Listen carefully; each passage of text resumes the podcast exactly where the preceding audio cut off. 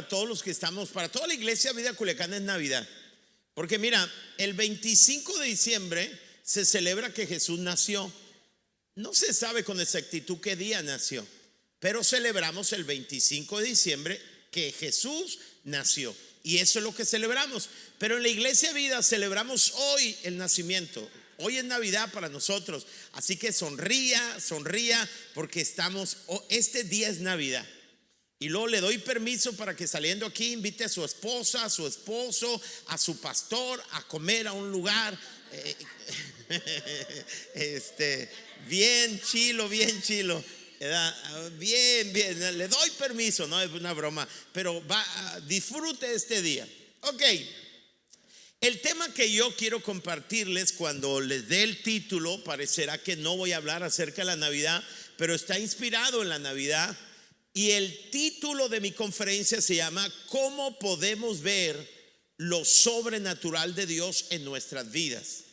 ¿Cómo tú y yo podemos ver lo sobrenatural?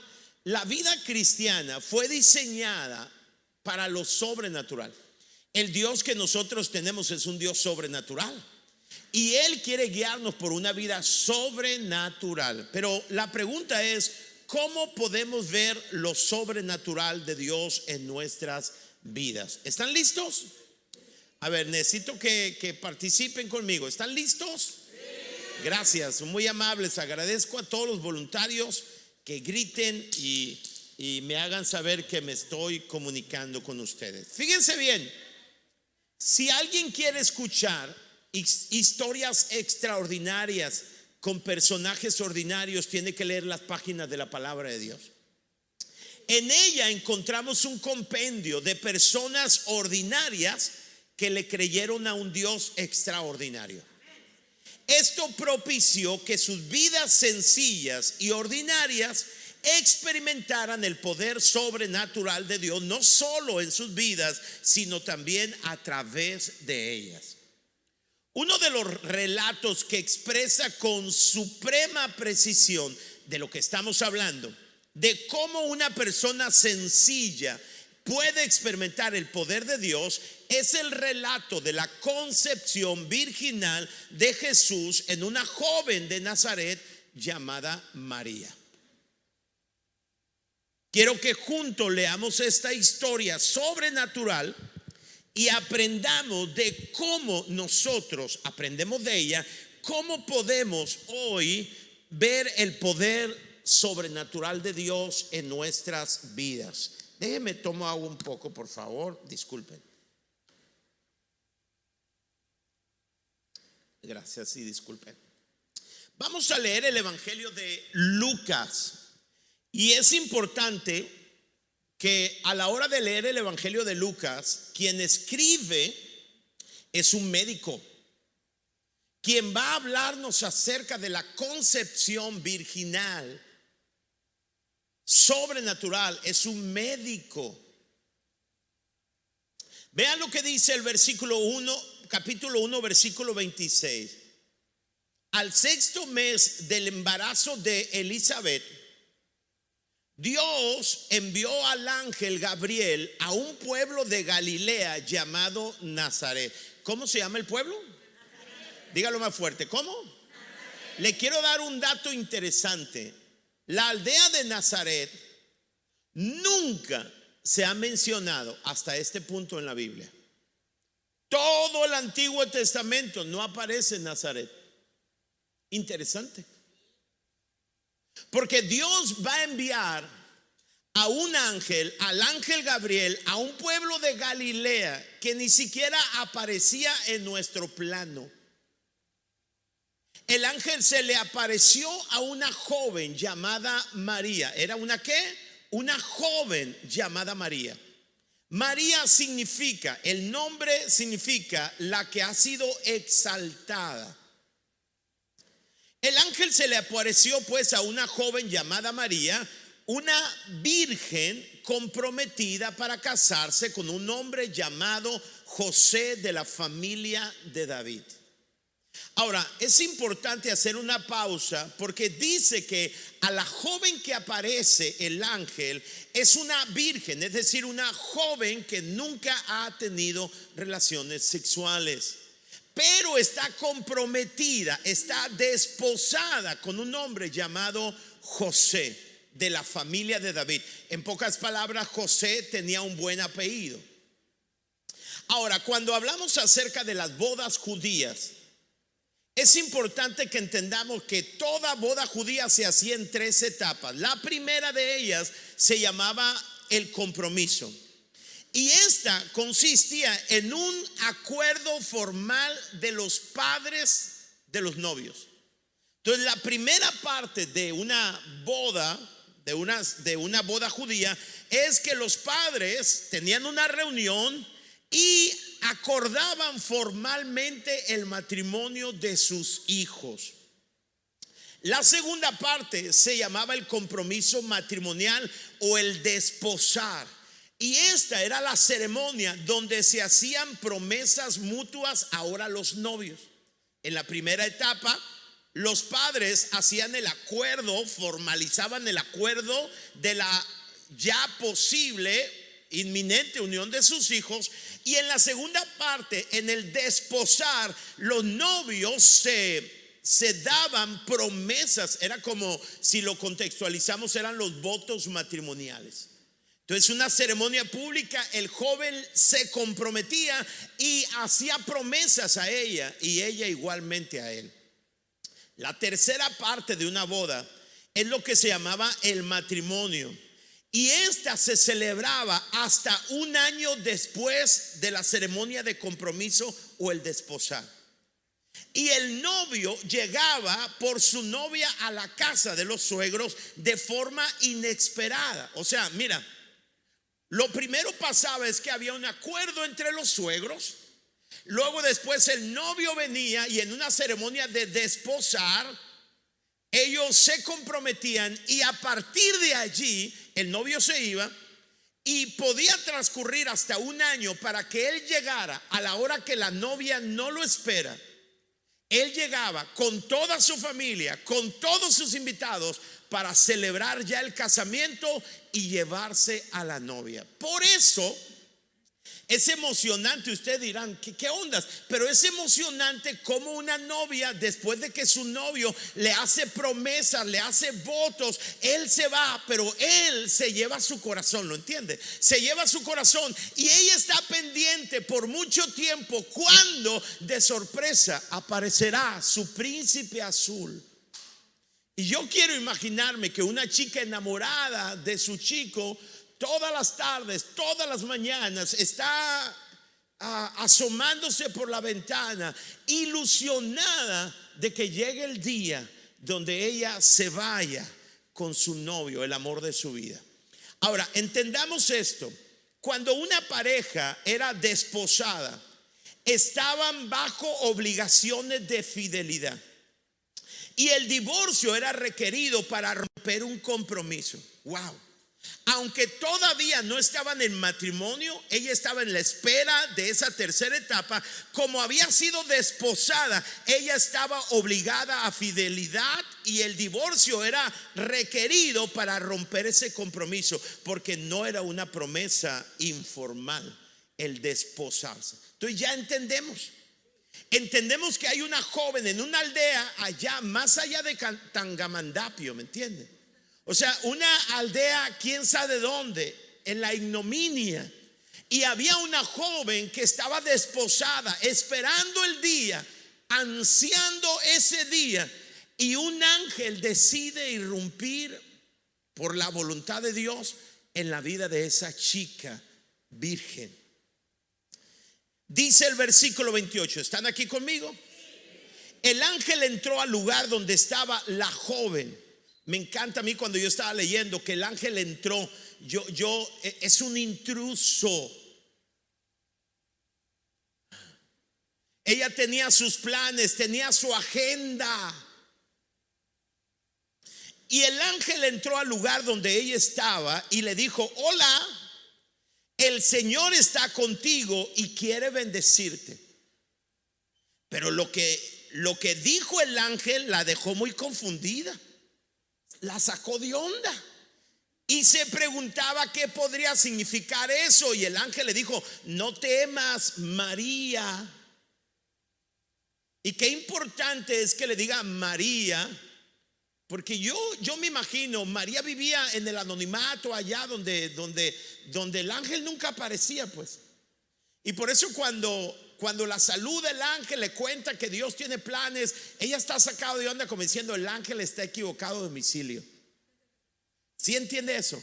El ángel está equivocado de domicilio. Y entonces le dice el ángel, hey, le dice, no tengas miedo, María, porque Dios está contento contigo, Dios te conoce. Y luego le dice, escúchame, quedarás embarazada y tendrás un hijo a quien le pondrás por nombre Jesús. Y María está entendiendo que el ángel no está hablando de su matrimonio con José, porque en todo caso el primer hijo que iba a tener le iba a poner José. Y María lo entiende. Le dice, quedarás embarazada y tendrás un hijo a quien le pondrás por nombre Jesús. Tu hijo será un gran hombre, será llamado el Hijo del Altísimo y el Señor Dios lo hará rey como su antepasado David, reinará por siempre sobre todo el pueblo de Jacob y su reino no tendrá fin. O sea, estas eran buenas noticias. Lo que le está diciendo María, solamente una mujer puede tener este privilegio de que el Espíritu Santo la cubra y la haga concebir sobrenaturalmente y tenga en su vientre nueve meses a quien, al creador de los cielos y la tierra que se encarnó. Y ese privilegio se lo dio a una joven que vive en una aldea más allá de Tangamandapio, en el anonimato, y eres tú, María. Era, era una gran noticia. Pero María no crean que estaba sentada, aburrida, que no tenía planes.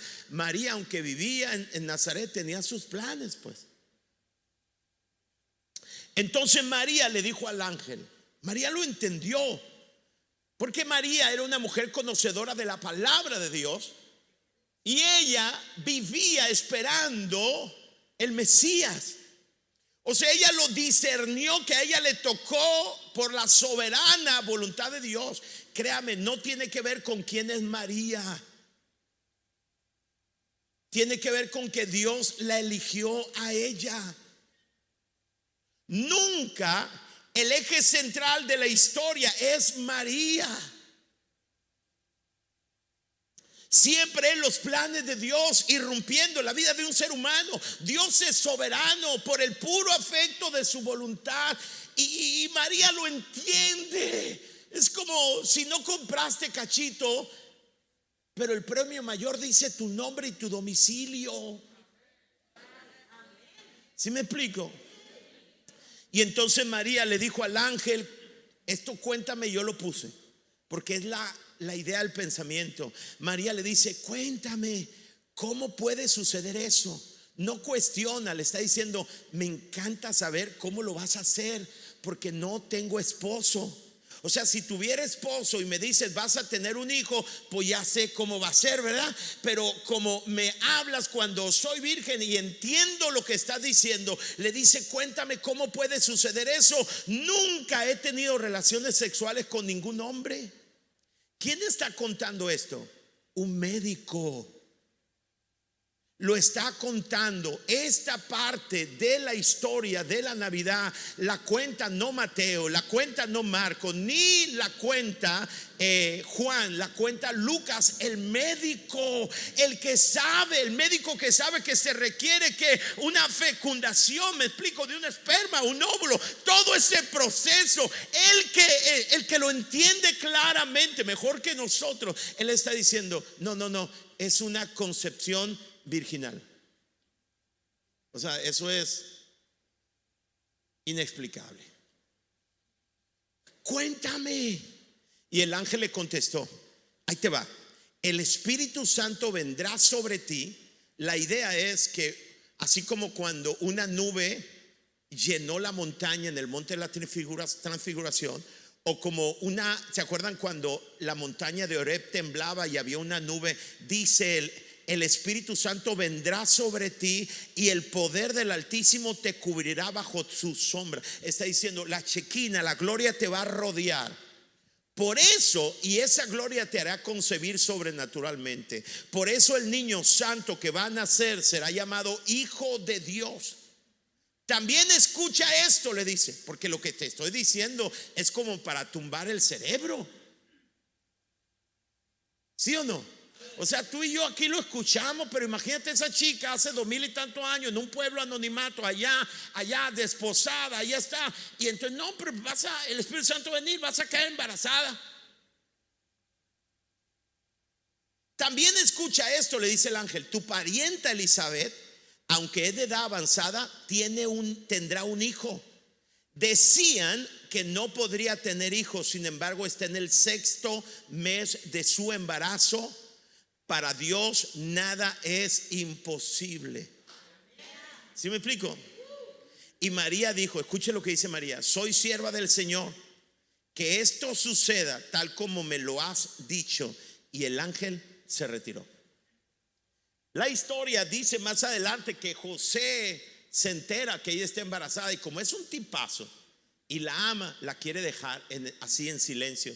Y Dios tiene que hablar a José y le dice, hey José, este José está pesado también, le dice, hey, lo que hay en su vientre es del Espíritu Santo, recíbela.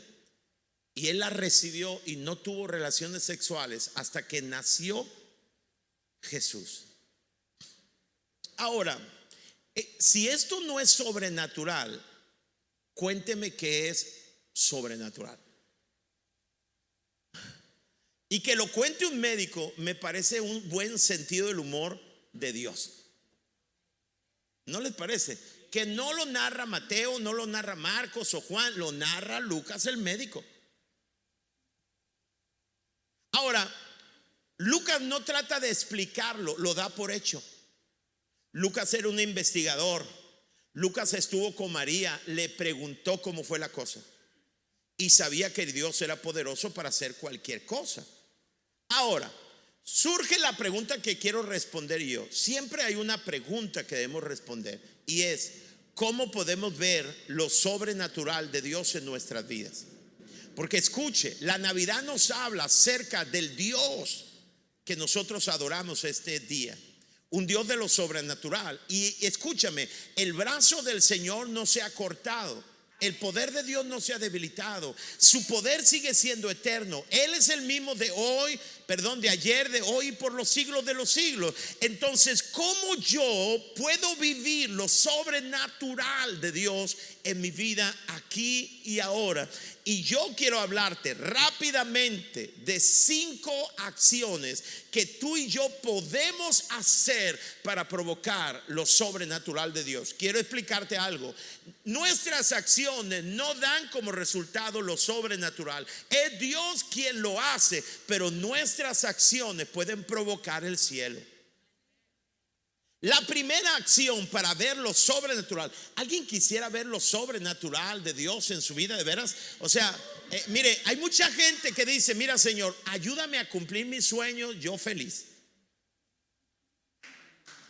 Pero está bien, pero yo quiero decirte, a lo mejor tú dices, pastor, mire, es que yo no soy tan especial, pues. Pues María y Nazaret no era tan especial. Y Dios hizo algo sobrenatural. Dios quiere hacer algo sobrenatural en tu vida. Lo primero que tienes que hacer para experimentar lo sobrenatural en tu vida es esto. Debemos estar disponibles para Dios. Quiero que digan fuerte, disponible. Fíjense que María tenía planes. María estaba comprometida. Pero el ángel entró a su vida y le reveló los planes que Dios tenía para ella. Y ella, aunque estaba con planes, estaba disponible para Dios.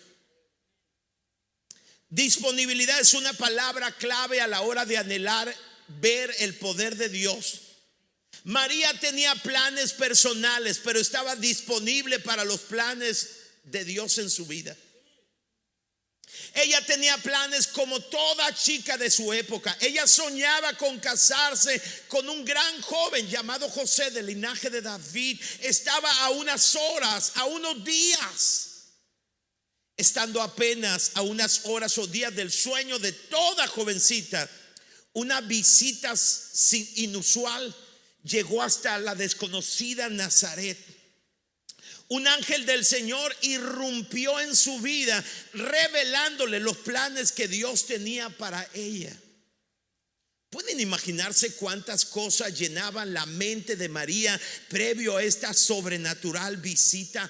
Estaba esperando que llegara el novio, estaba desposada. Pero un ángel del Señor se introdujo hasta donde ella se encontraba llevándola a una importante decisión. ¿Tendría el carácter María para hacer una pausa a sus planes para decidir y decir sí a los planes de Dios? O sea, si Dios hoy se revelara en nuestro tiempo posterior a la conferencia y si Dios se moviera de una forma sobrenatural y entonces te hablara a ti por tu nombre y te dijera, sé que estás ocupado, pero tengo planes para ti, ¿estás disponible para dejar tus planes y ir tras los planes de Dios? Eso es una pregunta fundamental. María tendría el carácter para dejar un tipazo, arriesgar su matrimonio. Lo impresionante de la historia es que estuvo dispuesta a aplazar sus planes y hasta dejarlo si fuera necesario para decir sí a los planes de Dios. Escuchen, no estaba desocupada, estaba ocupada, pero siempre estaba vacante para Dios. Wow. Escuchen esto, está en tu pantalla. Todos nosotros queremos ver el poder sobrenatural de Dios en nuestras vidas, pero estamos muy ocupados en alcanzar nuestros planes. Estamos deseosos de ver el poder de Dios en nuestras vidas, pero no estamos disponibles. Una cosa es que quieras y otra cosa es disponibilidad. Estamos ocupados en cosas social y moralmente correctas. Si queremos ver el poder de Dios, debemos tener buenos planes en nuestras vidas, pero a la hora de decidir debemos optar por los mejores planes, por los planes de Dios. Dios puede irrumpir en tu vida hoy y revelarte planes que implican abandonar tus planes. Es más, déjeme decirlo de esta manera, hagamos planes deseando profundamente una interrupción de Dios. Mira Dios, voy a hacer planes en mi matrimonio, en mi familia, en todo lo que tengo y mis planes pretenden darte honor a ti, pero sabes una cosa, cómo me gustaría que vinieras tú y lo cambiaras todo, hicieras mi vida y llevaras mi vida hacia donde tú quieres dirigirla. Eso se llama disponibilidad. He comprendido a lo largo de mi vida cristiana que Dios no busca personas ociosas o sin planes. Dios en la Biblia siempre le reveló sus planes a personas que estaban alcanzando los suyos. Lo voy a decir de nuevo, escucha esto.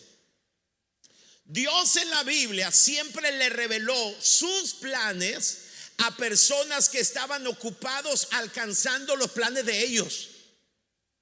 Dios nunca buscó a un desocupado para revelarle sus planes, ¿me entiende? No, no.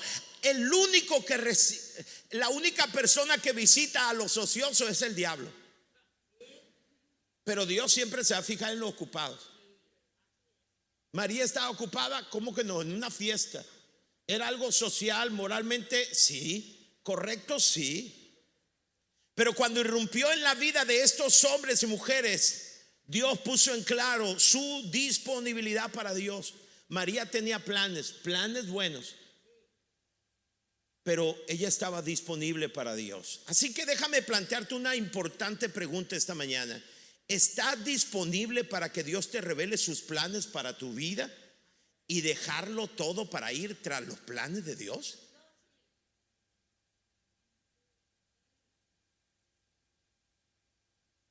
Cuando Dios estaba hablando mi vida el día de ayer, Sentí su presencia cuando yo estaba hablando acerca de este, cuando Dios estaba hablando conmigo acerca de este punto. Yo quiero que entiendan esto. Si observas, las decisiones más difíciles e importantes no son la decisión entre lo bueno y lo malo, sino entre lo bueno y lo mejor. María tenía planes buenos, sí, pero Dios irrumpió con mejores planes. María estuvo dispuesta a dejar sus planes. ¿Sabes qué? Haz planes. Planes que honren a Dios. Sí, haz grandes planes. Pero a la hora de decidir, ten tu corazón con disponibilidad para que Dios irrumpa en tu vida. ¿Quieres ver lo sobrenatural? Lo primero que necesitas es disponibilidad. Segundo, debemos escuchar los planes de Dios para nuestras vidas. Me llama la atención que el ángel cuando le dice, oye, Dios se agrada de ti, y comienza a hablarle bonito a María y comienza a decirle, ¿sabes qué? Has hallado gracia delante de Dios. Entonces le dice el ángel, escúchame. ¿Cómo se dice escúchame en inglés? Eso, eso, ¿cómo se dice? Escúchame. ¿Sabe qué es to me? Dicen, dicen, ¿no? ¿Cómo dicen? Dicen to me, así está bien. ¿Eh? Ven, come on, come on. Come on. Este, subir, subir. Corre. El ángel, es que el ángel le dijo a María, le dijo a María, listen to me. Listen to me. Right, very good. El ángel le dice, listen to me, listen to me. Hey, llama la atención. Le dice, quedarás embarazada. No, no, espérame. Los planes era que estoy esperando al novio. Y le dice Dios, listen to me. Quedarás embarazada y tendrás un hijo. Escucha esto. Créeme, Dios tiene planes para tu vida desde antes de la fundación del mundo.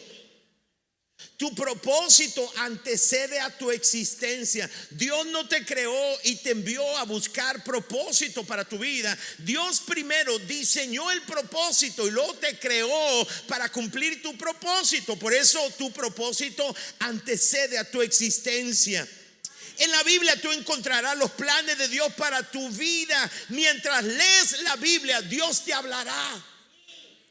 Me encanta lo que Dios dice a través del profeta Jeremías. Sé lo que estoy haciendo y esto me encanta. ¿Sabes por qué? Porque cuando estamos en la pandemia y cuando vemos todo lo que está pasando, a veces creemos que Dios perdió el control, pero me gusta cuando Dios dice, sé lo que estoy haciendo, estoy sentado en el trono, estoy en control, dice Dios. Lo tengo todo planeado, todo está arreglado. A mí me encanta eso, a mí me encanta. Porque no tengo nada bajo control. ¿Qué tengo bajo control? Nada. Pero tengo un Dios que tiene todo planeado. Wow. Y luego le dice Dios, lo tengo todo planeado. Planes para cuidarte. No abandonarte. Planes para darte el futuro que tú esperas. Wow. Entonces, lo primero que tienes que hacer es estar disponible. Segundo, escucha, listen to me. Lee la palabra de Dios. Dios te va a hablar los planes que Él tiene. Alguien diría, eh, un profeta te va a decir, escúchame, el profeta solamente va a confirmar lo que Dios te habló en lo secreto. Si un profeta te da una palabra, no vayas tras esa palabra, porque la palabra de un profeta tiene que confirmar el hablar íntimo y personal de Dios a tu vida. Por eso cuando un profeta te habla y te está diciendo, empiezas a llorar, porque era lo que Dios te estaba diciendo. Ah. tienes que listen to me. ¿Cómo? ¿Y cómo es? Mírame, mírame. Look at me. No. Look at me. ¿Cómo hay maestros de inglés? Ok, right. Mírame. Le llama la atención. Hey, mírame. Y le dice, escúchame. Quiero hacerte una pregunta. ¿Cuándo fue la última vez que escuchaste a Dios hablándote acerca de sus planes para tu vida. Tú no puedes accesar a lo sobrenatural de Dios si ignoras la palabra de Dios. Tercero, ¿alguien quiere escuchar lo tercero? Voy corriendo. Yo me levanté hoy a las 3.30 de la mañana. Porque hemos tenido un montón de cosas que hacer y esto y lo otro. Y, y me acosté como a la una, una cuarenta y dormí como una hora y más o menos aproximadamente. O sea, yo estoy deseoso de terminar ahorita y, y que me invites a comer y luego irme a dormir. O sea, el más apurado de terminar soy yo, pero estoy emocionado porque tengo una palabra que Dios me dijo para ti. Lo tercero, ¿alguien quiere escucharlo? Cuando hablo de que, de que me levanté temprano, no soy, no es mártir, eso me gusta, es, es mi, me encanta. Solo momentos más íntimos, estoy solo ahí, todos están dormidos, me pongo los, los iPod, iPod y, y, eso, y entonces comienzo a escuchar y etcétera. Lo, lo, malo de todo es que cuando estoy escuchando y me meto yo ahí, comienzo a tocar la batería. Entonces vienen mis hijas, me dicen, hey, estás tocando, pero yo no me doy cuenta porque estoy con los audífonos, cosas como esa. Número tres, están aquí, voy rápido. Debemos no solamente escuchar lo que Dios tiene, debemos estar dispuestos a asumir riesgos por Dios. Nunca podrás experimentar lo sobrenatural de Dios si no quieres decir sí a los riesgos. Escúchame, listen to me, quedarás embarazada, se escucha bien, machín. Una joven soltera, escuche, pobre y embarazada, embarazada, se arriesgaba un desastre. A menos que el padre de la criatura, es decir, José, que no era su padre, aceptara casarse con ella. Había la posibilidad de que quedara sola para toda su vida, marcada como una mujer fácil, hasta ser muerta a causa de o acusada de fornicación. Si su padre la rechazaba, podría verse forzada a mendigar o prostituirse a fin de sobrevivir. Y María, con su historia de estar encinta por obra del Espíritu Santo, se arriesgaba también a, a que la consideraran demente. Con todo y a pesar de los riesgos tan enormes, María dice, hágase conmigo conforme a tu palabra. Porque si ves en el relato, nunca Dios le dice, yo voy a arreglarlo todo. Nunca le dice nada de eso. María tiene que asumir riesgo confiando en Dios. Cuando María lo afirmó, no se imaginaba la tremenda bendición que recibiría. Solo sabía que Dios le pedía que le sirviera y estaba deseosa de hacerlo y aceptó los riesgos. Impresionante. Acción número cuatro, y voy a invitar a los muchachos que me van ayudando. Número cuatro, debemos recordarnos que no hay nada imposible para Dios. Sí, te voy a explicar por qué. El día que Dios te hable, escucha esto, lo que Dios tiene planeado hacer contigo Tú te vas a quedar en primera impresión, primera etapa, helado, diciendo, listen to me, Dios. ¿Estás hablándome a mí? ¿Me explico? Por eso el ángel le dice, María, María, varias veces le dice su nombre.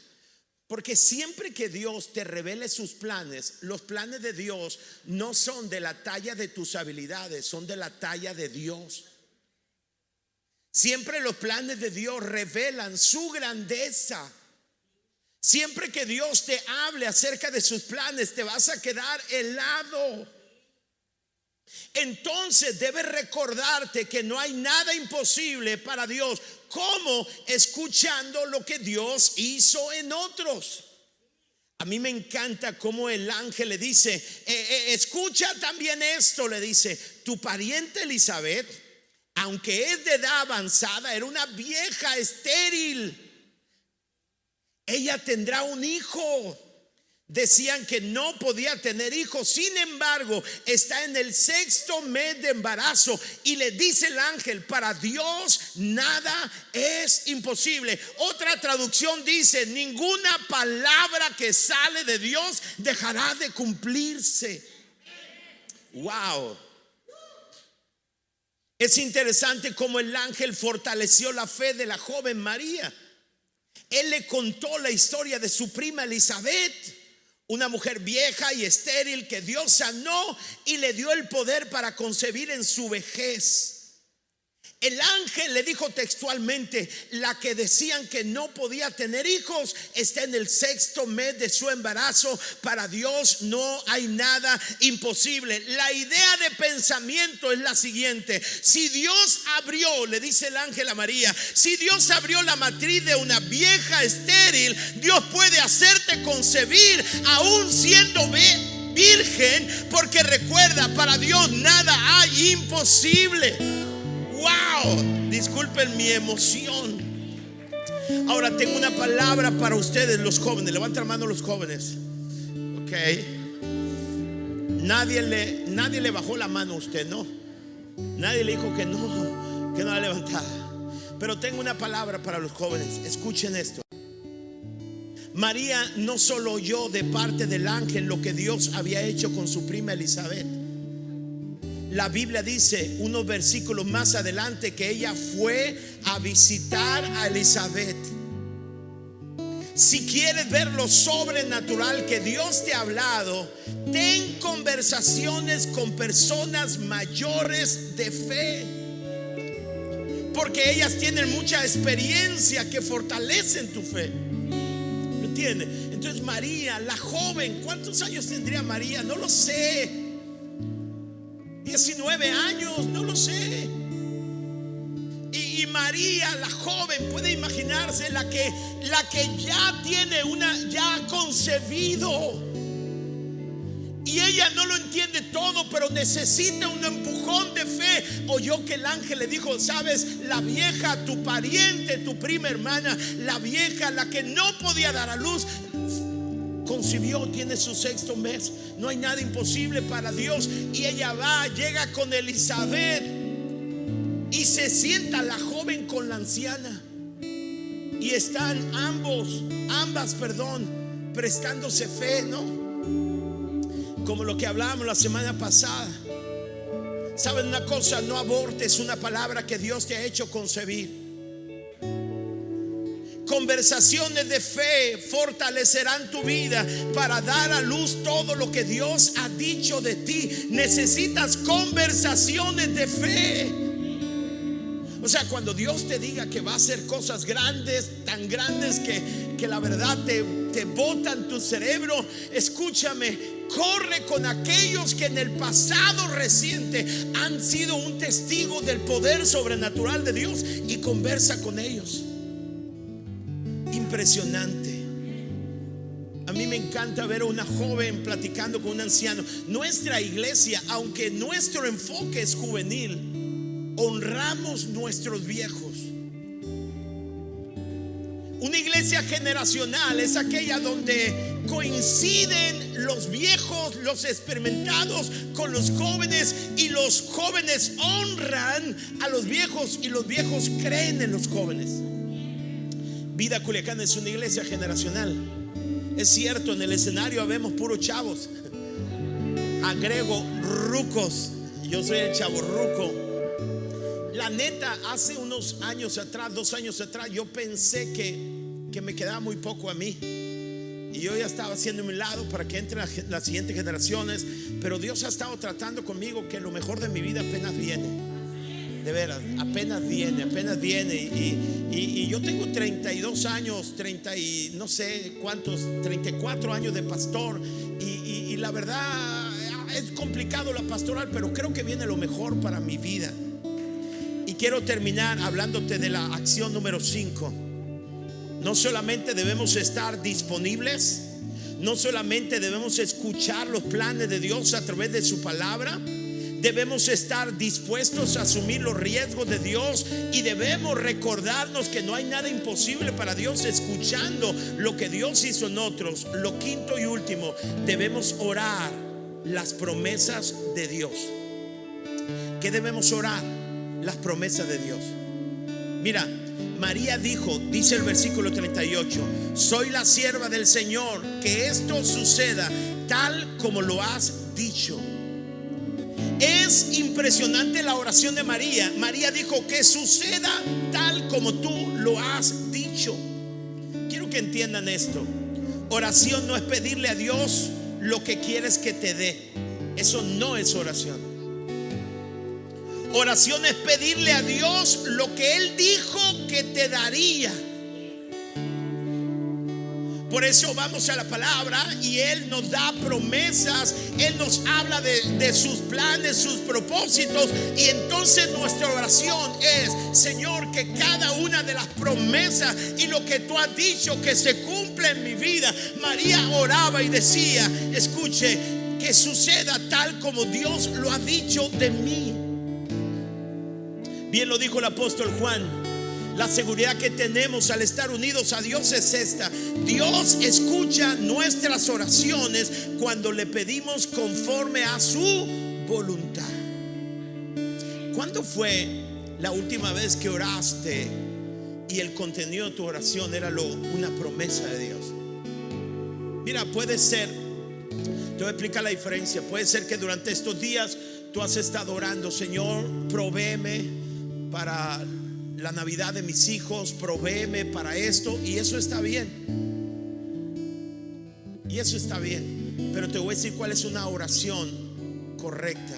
Señor, tu palabra dice, ¿oíste lo que dije? No, Señor, dame. No, esa no es la oración correcta. La oración correcta es de, Señor, al leer la palabra, me enteré de esta promesa que tú dijiste que proveerías todo, que tú dijiste eso y mi oración es que esa palabra se cumpla en mi vida. Esa es una oración oída por el cielo, porque si pedimos una cosa conforme a su voluntad, Él nos oye. Si estás pidiendo algo que no te ha sido revelado por la palabra, puede ser que estés haciendo un berrinche delante de Dios, pero no orando. Ahora déjame terminar. Cuando Sara escuchó de Dios que tendría un hijo en su vejez, se rió. Sara, es que Dios llegó cuando ella tenía casi 90 años de edad. Y cuando Sara escuchó que Dios le hablaba a Abraham y le dijo, Sara tendrá un hijo, allá en el anonimato Sara se rió. Y Dios le pregunta, ¿existe algo demasiado difícil para el Señor? O sea, cuando tú escuches a Dios hablándote de algo grande para ti y te des cuenta que la talla de lo que Dios dijo de ti es mucho más grande que tú, pregúntate, ¿existe algo demasiado difícil para el Señor? Pero Sara, Sara se rió. Cuando Zacarías escuchó que sería padre en su vejez, lo dudó. Pero cuando María escuchó que quedaría embarazada, que sería la madre del Salvador, siendo virgen, lo creyó. Porque no hay nada imposible para Dios. Fíjate lo que le dijo Elizabeth. ¿Te acuerdas cuando va María? Y cuando tiene un encuentro con Elizabeth, María llega, la jovencita llega con la viejita embarazada. Y cuando llegan, el vientre de Elizabeth comienza a saltar, Juan el Bautista. Y el Espíritu Santo la llena y está emocionada y dice, qué privilegio es que la mamá de mi Señor y Salvador venga a mí. Y luego le dice, el Señor, le dice Elizabeth a María, te bendecirá. ¿Sabe por qué la va a bendecir? Porque creíste que sucedería lo que Él te dijo. O sea, escúchame, quedarás embarazada María, tengo planes distintos. Soy la sierva del Señor. ¿Cómo lo vas a hacer? Porque no me he casado. El Espíritu Santo te va a cubrir la sombra. Quedarás embarazada. Y ella le creyó a Dios. Creyó que todo lo que dijo acerca de ella sería una realidad.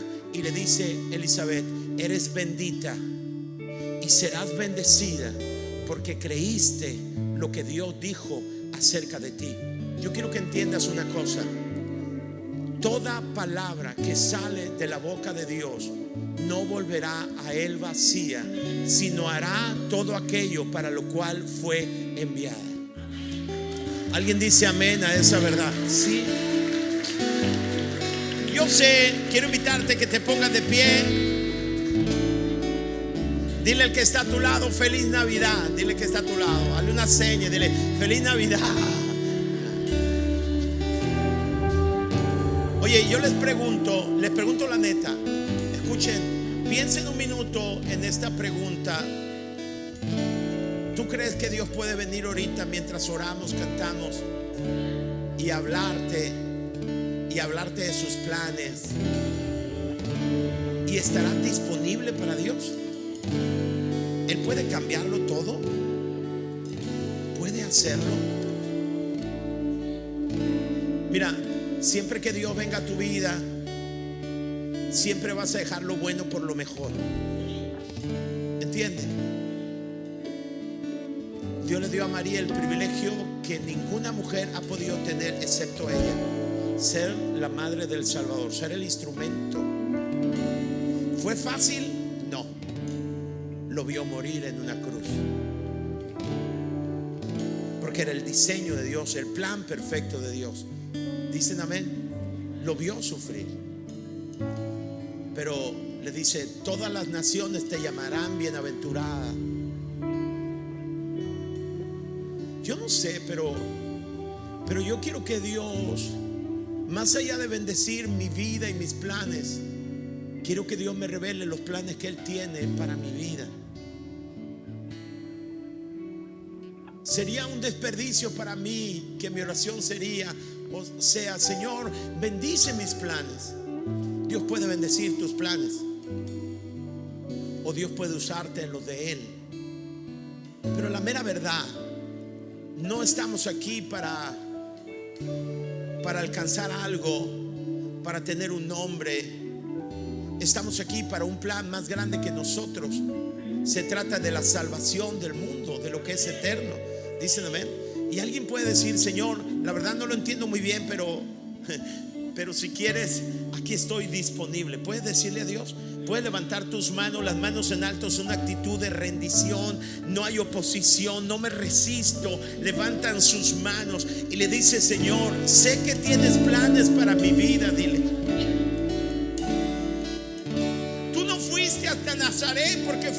fue a una aldea muy especial o co- porque María fuera muy especial. Tú llegaste porque eres bueno. Tú llegaste porque eres bueno y le diste trascendencia a la vida de María y seguimos hablando de ella y te adoramos a ti por María, Señor. Pero ahora queremos orar y queremos decirte, estoy disponible, Dios.